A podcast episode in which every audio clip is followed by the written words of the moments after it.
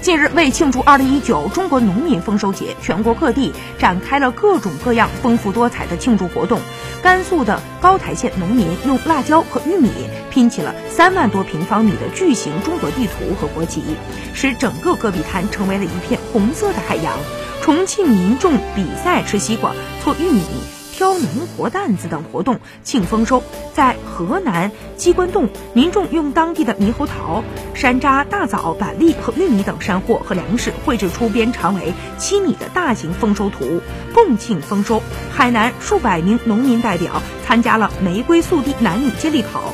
泥潭捉泥鳅比赛、田地抓鸭子比赛和采玫瑰花茶比赛等活动，来庆祝丰收节。